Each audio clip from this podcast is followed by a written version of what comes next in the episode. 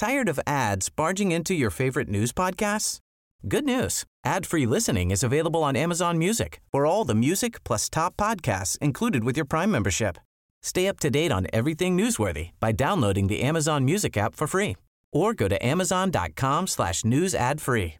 That's amazon.com slash news ad free to catch up on the latest episodes without the ads. Hey, I'm Ryan Reynolds. At Mint Mobile, we like to do the opposite of what Big Wireless does. They charge you a lot, we charge you a little. So naturally, when they announced they'd be raising their prices due to inflation, we decided to deflate our prices due to not hating you. That's right. We're cutting the price of Mint Unlimited from $30 a month to just $15 a month. Give it a try at mintmobile.com slash switch. $45 upfront for three months plus taxes and fees. Promo rate for new customers for limited time. Unlimited more than 40 gigabytes per month. Slows. Full terms at mintmobile.com.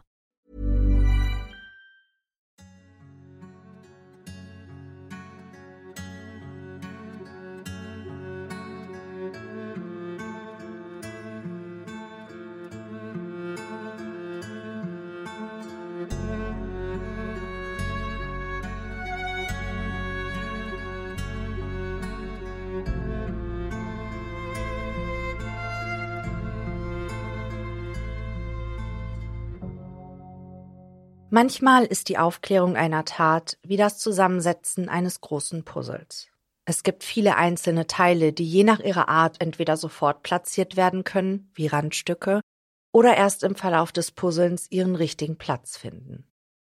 So verhält es sich im Bereich der Straftaten auch mit Indizien und Beweisen. Beweise werden als Zeichen gesehen, die etwas offenbar machen und somit den wichtigen Rahmen eines Puzzles bilden. Bei der Urteilsentscheidung vor Gericht haben sie mitunter den höchsten Wert. Knapp darunter stehen die Indizien, also Zeichen, die lediglich auf einen bestimmten Sachverhalt hinweisen. Natürlich wünscht man sich als Ermittler stets einen Überfluss an Beweisen, um eine Straftat ohne Zweifel aufklären zu können, doch in der Realität sind es Indizien, auf die sich die meisten Gerichtsverhandlungen stützen. Selbst mit der Hilfe hochentwickelter Technologien die sich stetig zu überbieten scheinen, ist die Sammlung von handfesten Beweisen noch immer ein schwieriges Unterfangen. Und in einer Zeit, in der DNA-Analysen noch nicht möglich waren, kommt die Beweisfindung der sprichwörtlichen Suche einer Nadel im Heuhaufen gleich. Grace Brown wird am 20. März 1886 als eines von neun Kindern im Bundesstaat New York geboren. Ihre Eltern betreiben eine Milchfarm in dem kleinen Dörfchen South Otzelic ein Ort, der 1983 sogar in das nationale Register der historischen Plätze aufgenommen werden soll. South Orzelik ist ein Dorf, in dem jeder jeden kennt. Man hilft sich untereinander, wo man nur kann. Das ist selbstverständlich. Die Menschen treffen sich jeden Sonntag zum Gottesdienst in der Kirche und schicken ihre Kinder in den Unterricht der örtlichen Schule, die aus einem einzigen Raum besteht. Jeder hier ist auf seine Art und Weise vom Christentum geprägt und die allgemeine Einstellung der Gemeinde ist streng konservativ. Schon sehr früh muss Grace etliche Arbeiten übernehmen, die auf der Farm ihrer Familie anfallen. Sie erledigt Tätigkeiten im Haushalt, bewirtschaftet das Land und kümmert sich um die vielen Tiere, die ihre Eltern halten. Letztere Aufgabe gefällt ihr besonders gut. Nebenbei schafft Grace es sogar noch, die Schule zu besuchen. Das Leben auf der Farm ist nicht immer einfach. Freizeit ist hier meist mit Arbeit verbunden, doch die Brown-Geschwister finden stets einen Weg, die schweren körperlichen Anstrengungen in ein Spiel zu verwandeln. Aus dem, was sie haben, machen sie das Beste. Eine Fähigkeit, die ihnen zugutekommt, als das Geld, das der Verkauf der Farmprodukte einbringt, immer weniger wird. Als Grace neun Jahre alt ist, wird das Geld der Browns jedoch so knapp, dass sie sich die Bewirtschaftung der Farm einfach nicht mehr leisten können. Die Norwich National Bank beschließt, die Farm zwangs zu versteigern, und so muss sich Familie Brown eine neue Unterkunft suchen. Glücklicherweise finden sie ein kleines Haus, in das sie bald darauf einziehen. So können sie, trotz ihrer finanziellen Schieflage, in ihrem Heimatdorf South Otzelic bleiben. Doch der Verlust ihrer Farm hat auch seine positiven Seiten. Da Grace nun nicht mehr den Großteil ihrer Zeit in die Arbeit investieren muss, ist es ihr möglich, sich voll und ganz auf die Schule zu konzentrieren und mit 16 Jahren einen Abschluss zu machen. Damit ist sie das erste ihrer Geschwisterkinder, das seine schulische Ausbildung beendet. In der Schule ist sie sehr beliebt, findet mit ihrer offenen, fröhlichen Art schnell Anschluss und Freunde. Außerdem entwickelt sie im Laufe der Jahre eine Leidenschaft für Tanz und Gesang. An Talent fehlt es Grace jedenfalls nicht. Wenn sie eine Bühne betritt, und sei es nur die kleine Plattform in der Kirche, sind die Menschen mucksmäuschenstill und lauschen der Stimme des Mädchens. Am liebsten singt sie das Lied Bill Bailey, Won't You Please Come Home und bekommt so schon bald den Spitznamen Billy. Tief in ihrem Inneren verspürt Grace schon lange den Wunsch nach etwas Größerem als die ewigen Felder in Sof Ozolik. Sie sehnt sich nach der Freiheit, von der sie bisher nur in Büchern gelesen und von den Reisenden aus der Ortschaft gehört hat. Ähnlich wie viele Mädchen ihres Alters hat Grace die Grenzen der Stadt noch nie zuvor überschritten, und so beschließt sie, ihre Fühler nach dem Abschluss in die weite Welt auszustrecken. Sie beginnt auf einer der Farmen in Norwich zu arbeiten, knapp 30 Kilometer von ihrem Familienhaus entfernt. Wie es für diese Zeit üblich war, wird Grace Arbeit nicht mit Geld, sondern mit einem Dach über dem Kopf und Essen auf dem Tisch bezahlt. Doch schon bald merkt sie, dass 30 Kilometer Luftlinie und die unbezahlte Farmarbeit nicht ihrer Idee von Freiheit entsprechen. Nur wenige Monate nach dem Beginn ihrer Farmtätigkeit kehrt Grace Brown also wieder nach Hause zurück und bleibt dort, bis sie volljährig ist. 1904 beschließt Grace dann, zu ihrer Schwester nach Cortland zu ziehen. Dank der damals noch laufenden Hochindustrialisierung warten dort große Lagerhallen und Produktionshäuser auf die 18-Jährige. Sofort verliebt sie sich in das schnelle Leben der modernen Gesellschaft. Während der ersten paar Wochen kommt Grace im Haus ihrer Schwester Ada und deren Ehemann unter. Es dauert jedoch nicht lange, bis sie einen Job in einer der naheliegenden Fabriken ergattert und in ein Boardinghaus, eine Art Pension, umzieht. Als Zuschneiderin in der Bekleidungsfabrik Gillette Skirt verdient sie von nun an ihr täglich Brot. Mittlerweile völlig unabhängig von ihrer Familie findet sie so genau die Art von Freiheit, die sie sich schon so lange gewünscht hat. Die Arbeit macht ihr Spaß, sie versteht sich gut mit den Kollegen und dann lernt sie ein Jahr darauf auch noch einen Mann kennen, für den sie ihre Freiheit sogar freiwillig einschränken würde. Sein Name ist Chester Gillette. Er ist der Neffe von Noah Gillette, dem Besitzer von Gillette Skirt. Auch Noah arbeitet in der Textilfabrik und ähnlich wie Grace ist er sehr beliebt bei den anderen Mitarbeitern. Kein Wunder, ist er doch charmant, sportlich und äußerst gut aussehend. Vor allem die Damenwelt ist hin und weg, wenn der junge Mann einen Raum betritt. Geboren am 9. August 1883 im Bundesstaat Montana, ist er der Sohn eines Silberminenarbeiters und wächst somit in eher ärmlichen Verhältnissen auf. Als Chester dann drei Jahre alt ist, zieht er mit seiner Familie nach Spokane, einer Stadt im Bundesstaat Washington, was sich jedoch kurze Zeit später als entscheidender Fehler herausstellen wird. Niemand weiß so genau, wie das Feuer entfachte, welche später als The Great Fire of Spokane in die Geschichte eingeht. Doch es ragen sich etliche Theorien um den Funken, der das Unglück wie einen Stein ins Rollen brachte.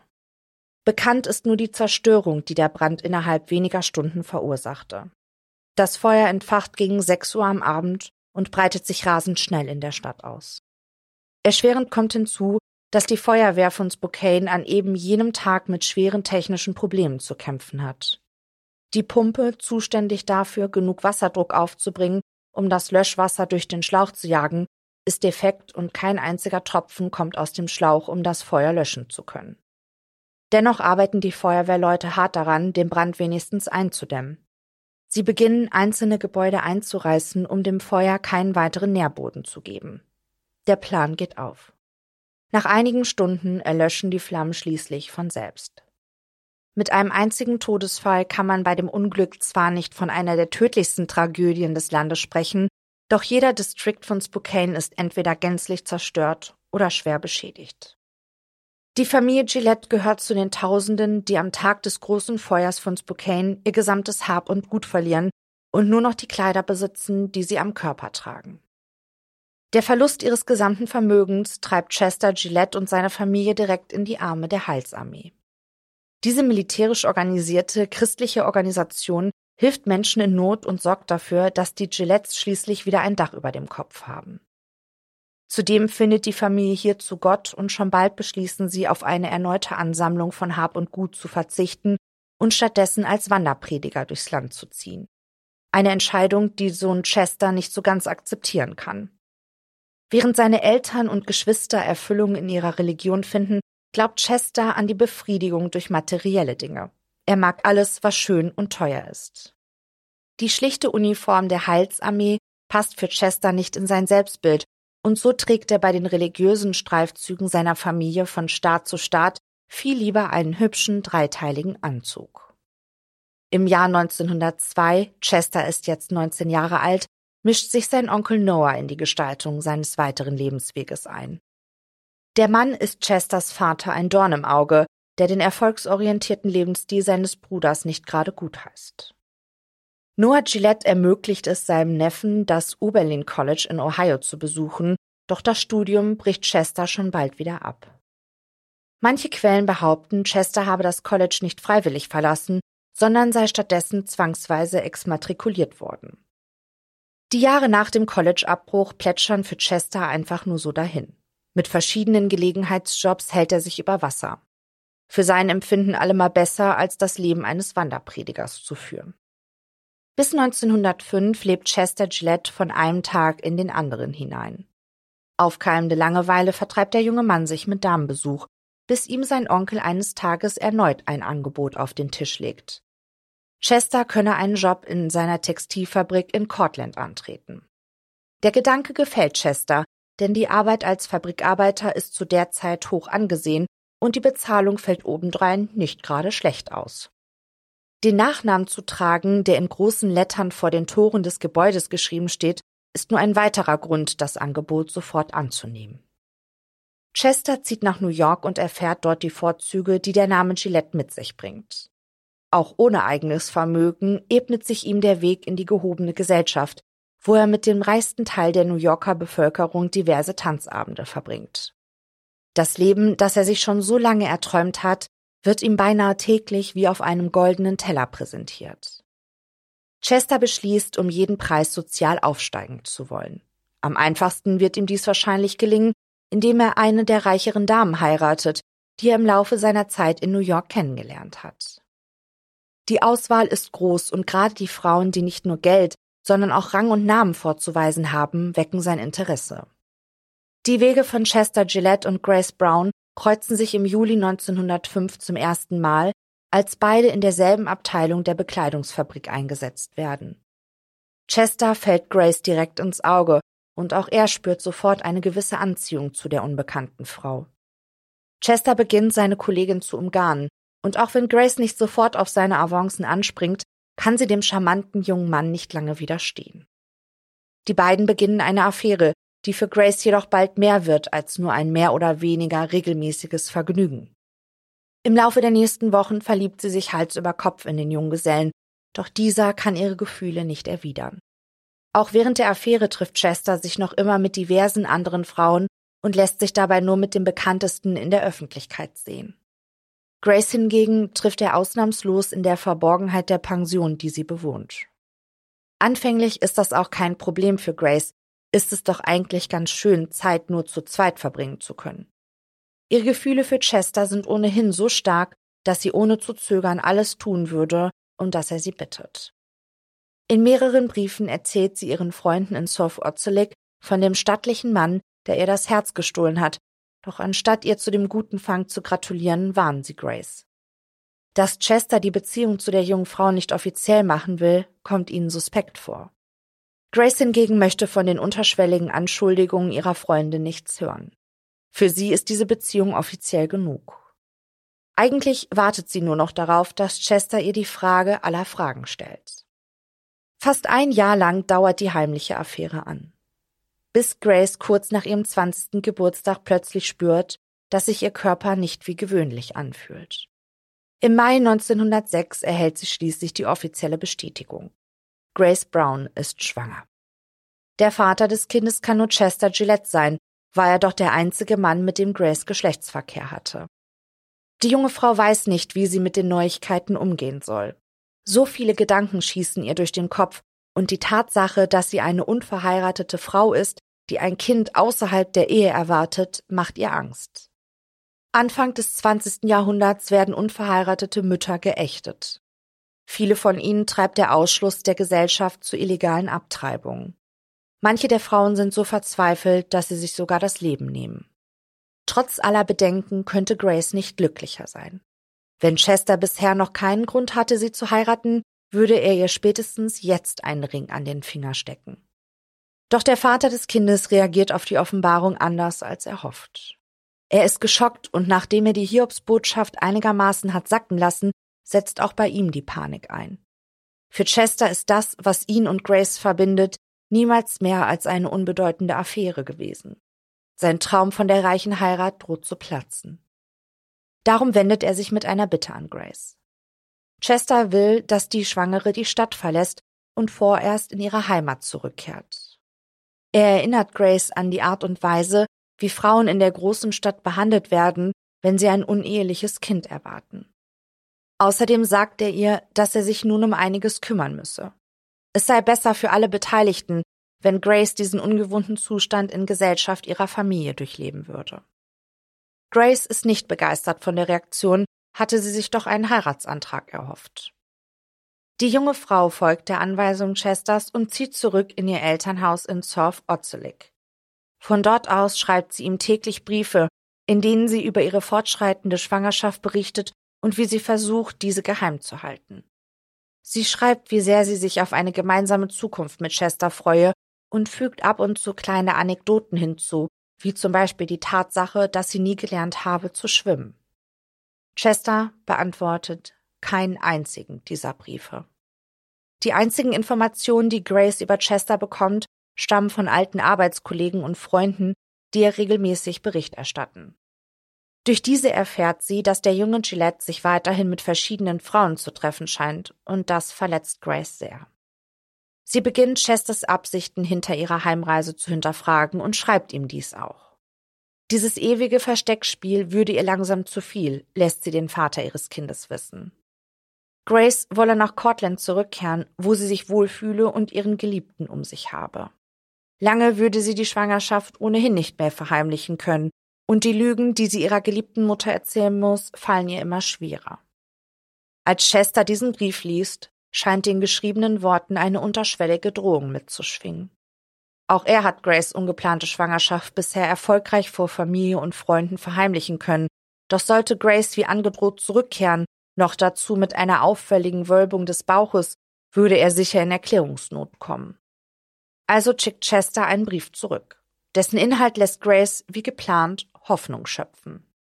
Sie solle sich keine Sorgen machen, er habe alles im Griff. Chester wäre endlich bereit, Verantwortung für das Baby und Grace zu übernehmen, doch nach Cortland zurückkommen solle sie trotzdem noch nicht. Er würde mit ihr wegfahren wollen, ein kleiner Urlaub zu zweit. Wohin die Reise letztendlich gehen soll, wisse er noch nicht, doch er wolle Grace in einer fremden Stadt treffen, wo niemand das Paar kenne, und von dort aus die Reise antreten. Noch am selben Tag, an dem Chesters Brief im Haus der Browns eintrifft, nimmt sich Grace den größten Koffer, den sie finden kann, und packt sofort all ihre Sachen. Es scheint so, als würde sie sich auf eine längere Reise vorbereiten, so viele Kleidungsstücke und Utensilien, wie sie einpackt. Vielleicht aber packt sie auch in der Hoffnung, nie wieder in das kleine Dorf zurückkehren zu müssen. In ihren Gedanken hat sie sich bereits ausgemalt, wohin die Reise mit Chester führen könnte. Sicher würde er ihr nun endlich einen Heiratsantrag machen. Oder würden sie gleich durchbrennen und direkt ihre Hochzeit feiern? Vielleicht aber würde er Grace auch in ein Mutter-Kind-Haus bringen, wo sie in aller Ruhe Schwangerschaft und Geburt hinter sich bringen kann, bevor er sie zu seiner Frau macht. Es sind viele Ideen, die Grace in den Sinn kommen, doch keine davon soll sich bewahrheiten. Am 9. Juli 1906 treten Chester und Grace ihre gemeinsame Reise an. Mit der Bahn bewegen sie sich immer weiter gen Norden. Ihr Endziel sind die Adirondack Mountains im Nordosten New Yorks. Die Anreise dauert drei ganze Tage, von Montag bis Mittwoch. Die Nächte verbringen sie in verschiedenen Hotels, in denen sich Chester Gillette jeweils mit falschem Namen registrieren lässt. Ein nötiger Schachzug, denn mindestens einmal verlassen Grace und Chester ihre nächtliche Unterkunft, ohne den Hotelier zu bezahlen. Die Anreise endet am 11. Juli 1906 am Bahnhof Big Musi, von dem aus sie sich zum Big Musi Lake fahren lassen. Der Big Musi Lake liegt abgeschieden von der belebten Stadtmitte. Mit einer Durchschnittstiefe von sieben Metern und einer maximalen Tiefe von 21 Metern erstreckt sich das glitzernde Wasser in endlosen Weiten. Schiffe und Ruderboote teilen sich den Platz mit zufriedenen Badegästen. Ein idyllisches Bild, das sich Grace und Chester dort bietet. Wieder mietet sich das Paar ein Zimmer, diesmal im Glenmore Hotel nahe des Big Moosey Lake. Chester gibt den Namen Carl Graham an und erzählt, dass er aus Albany stamme. Grace hingegen checkt mit ihrem richtigen Namen und Wohnort im Hotel ein. Noch am Tag der Anreise beschließen Chester und Grace, eines der Ruderboote am See zu mieten und damit einen romantischen Ausflug zu machen. Zeugen berichten später, dass Chester Gillette einen Koffer bei sich trug, in dessen Außentasche ein Tennisschläger steckte. Grace hingegen hatte ihren Koffer im Hotel gelassen. Sowohl Chester als auch Grace machen nach außen hin einen sehr normalen Eindruck. Chester trägt zwar einen Anzug mit Hut, was einigen Besuchern des Sees etwas unpassend vorkommt, doch ansonsten sieht er ruhig und gelassen aus. Ähnlich wie Grace. Das Paar setzt sich in das Ruderboot und lässt sich von den leichten Wellen weit hinaustreiben. So weit, dass sie gänzlich aus dem Sichtfeld der anderen Ausflügler verschwinden. Für das, was in den kommenden Stunden passiert, gibt es also keine Zeugen. Als Chester und Grace auch am Abend des 12. Juli noch immer nicht ins Hotel zurückgekehrt sind, informiert der Besitzer des Glenmore Hotel die Polizei. Sofort wird ein Suchtrupp zusammengerufen, dessen erste Anlaufstelle der weite Big Moosey Lake ist, und hier werden sie auch nach kurzer Zeit fündig. Ein gekentertes Ruderboot treibt still vor sich her, ein paar Meter davon entfernt schwimmt ein Hut auf der Wasseroberfläche. Diese Fundstücke sind Grund genug, um eine weitere Suchaktion einzuleiten, und mit einem Team an Tauchern wird nun auch der steinige Boden des Sees Stück für Stück abgesucht. Vor allem das Areal rund um den Treibpunkt des Bootes steht dabei im Vordergrund. Und dabei machen die Beamten eine schreckliche Entdeckung. Sie finden die Leiche von Grace Brown. Die Tote weist eine schwere Kopfwunde auf und eine spätere Obduktion bestätigt, dass Grace nicht etwa ertrunken, sondern wahrscheinlich an einem Schädelhirntrauma verstorben war.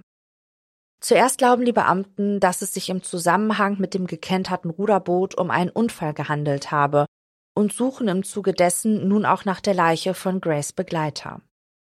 Trotz der Angabe eines falschen Namens findet man heraus, dass es sich bei ihm um Chester Gillette handeln muss. Dieser kann glücklicherweise nicht am Boden des Big Mossy Lake gefunden werden, doch er scheint wie vom Erdboden verschluckt. Allein anhand von Zeugenaussagen kann die Polizei Chesters Schritte nachverfolgen und so finden sie ihn zwei Tage später am 14. Juli in der Nachbarstadt Inlet. Dort konfrontieren sie ihn mit dem, was sie durch Augenzeugenberichte über seine Handlung nach Grace Tod wissen. Es ist nicht bekannt, wie Chester zum Ufer des Sees zurückkam, doch mitsamt Koffer und noch immer trockener Kleidung schlug er sich durch die Wälder am Rande des Wassers. Bei einer weiteren Bootstation angekommen, kaufte er sich ein Ticket für die Fahrt des nächsten Dampfschiffes und ließ sich so über den Big Mossy Lake bis nach Inlet bringen. Dort angekommen, mietete er sich ein Zimmer in der Arrowhead Lodge, benutzte diesmal sogar seinen richtigen Namen und setzte den geplanten Urlaub alleine fort. Unter anderem besteigt er in den nächsten Tagen den Black Bear Mountain, schießt viele Fotos von der atemberaubenden Landschaft und ritt stolz seinen Namen in einen der Felsen des Berges. Die Polizei verhaftet Chester Gillette und sie bringen ihn mit dem Zug zu einer Haftanstalt, wo er bis zu seiner Verhandlung einsetzen muss. Die Beamten stellen dem Tatverdächtigen viele Fragen. Vor allem wollen sie wissen, in welcher Beziehung der junge Mann zu dem getöteten Opfer stand. Wahrscheinlich aus einer ersten Panik heraus behauptet Chester, Grace überhaupt nicht gekannt zu haben, doch in diesem Punkt sind ihm die Ermittler bereits einen Schritt voraus.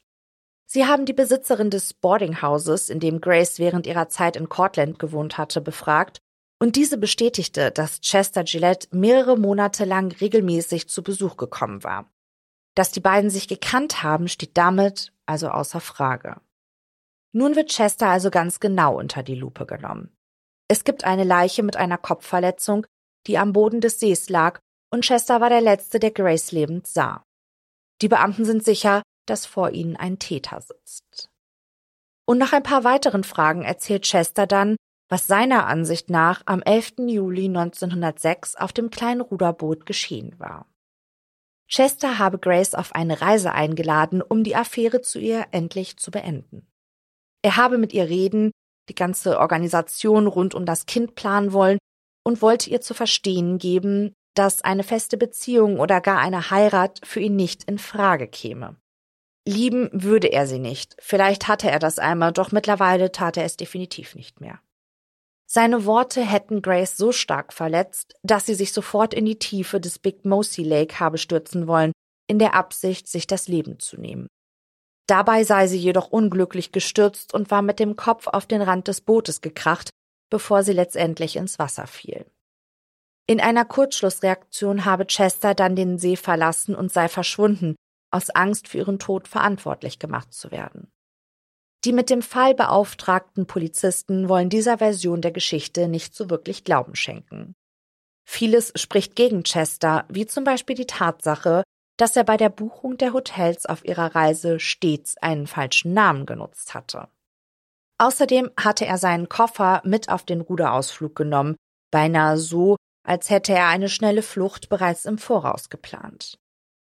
Hinzu kommt, dass Chester gewusst haben muss, dass Grace nicht schwimmen konnte, das hatte sie schließlich in ihren Briefen an ihn erwähnt.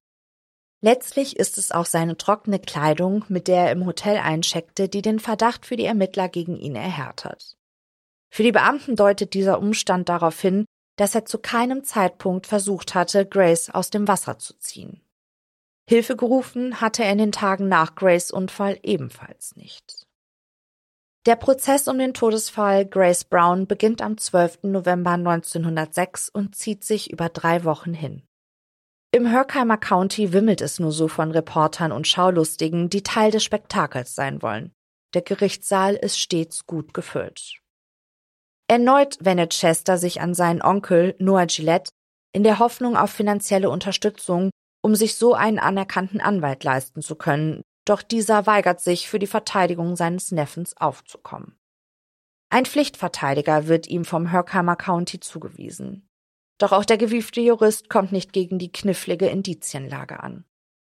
Zwar haben die Ermittler keine Zeugen finden können, die zum Zeitpunkt von Grace Ableben das Ruderboot im Blick hatten und somit für oder gegen eine Täterschaft Chesters aussagen könnten, doch für den Angeklagten sieht die Lage trotzdem brenzlig aus. Selbst ein Motiv lässt sich durch die Umstände und die vielen Briefe, die Grace an ihren Geliebten geschickt hatte, konstruieren. Die Affäre zwischen Chester und Grace sollte ein Geheimnis bleiben. Auch wenn er sich eindeutig zu ihr hingezogen fühlte, war ihr niedriger Status und ihre miserable finanzielle Lage eine Bedrohung für seinen Traum, irgendwann in die gehobene Gesellschaft aufzusteigen. Als Grace dann auch noch schwanger wurde und in ihrem letzten Brief aus der Heimat drohte, zurück nach Cortland zu kommen, sah er in der jungen Frau eine Gefahr für seine Zukunft. Grace Brown war zu einer Last geworden, die es zu entsorgen galt. So argumentiert zumindest die Anklage und auch Chesters Verhalten während des Mordprozesses spricht nicht gerade für ihn. In den Verhandlungspausen tauscht er sich gerne mit den Reportern aus, scherzt mit ihnen und wirkt allgemein äußerst gelassen für einen Mann, der wegen Mordes vor Gericht steht.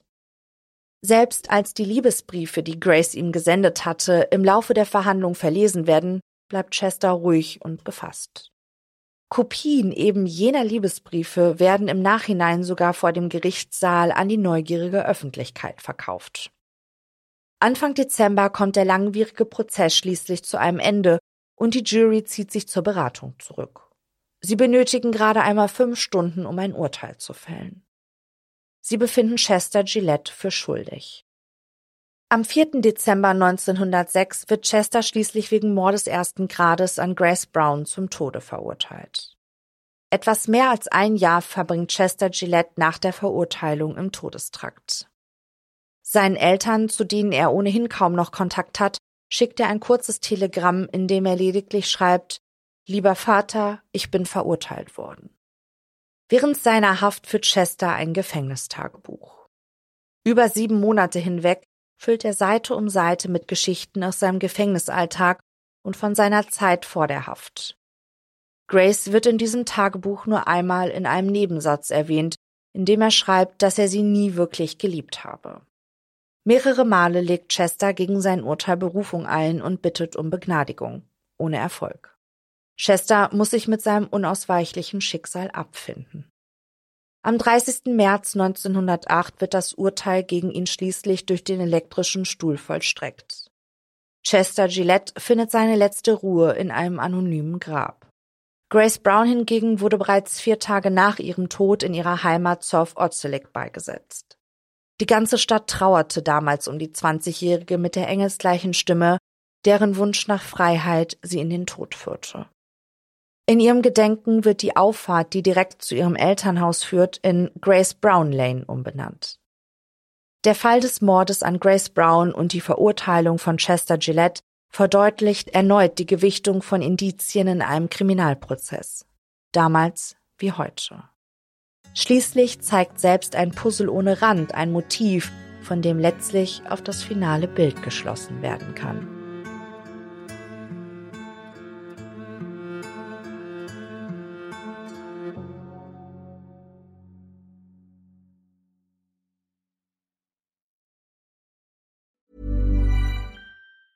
Tired of ads barging into your favorite news podcasts? Good news. Ad-free listening is available on Amazon Music for all the music plus top podcasts included with your Prime membership. Stay up to date on everything newsworthy by downloading the Amazon Music app for free or go to amazon.com slash news ad free. That's amazon.com slash news ad free to catch up on the latest episodes without the ads.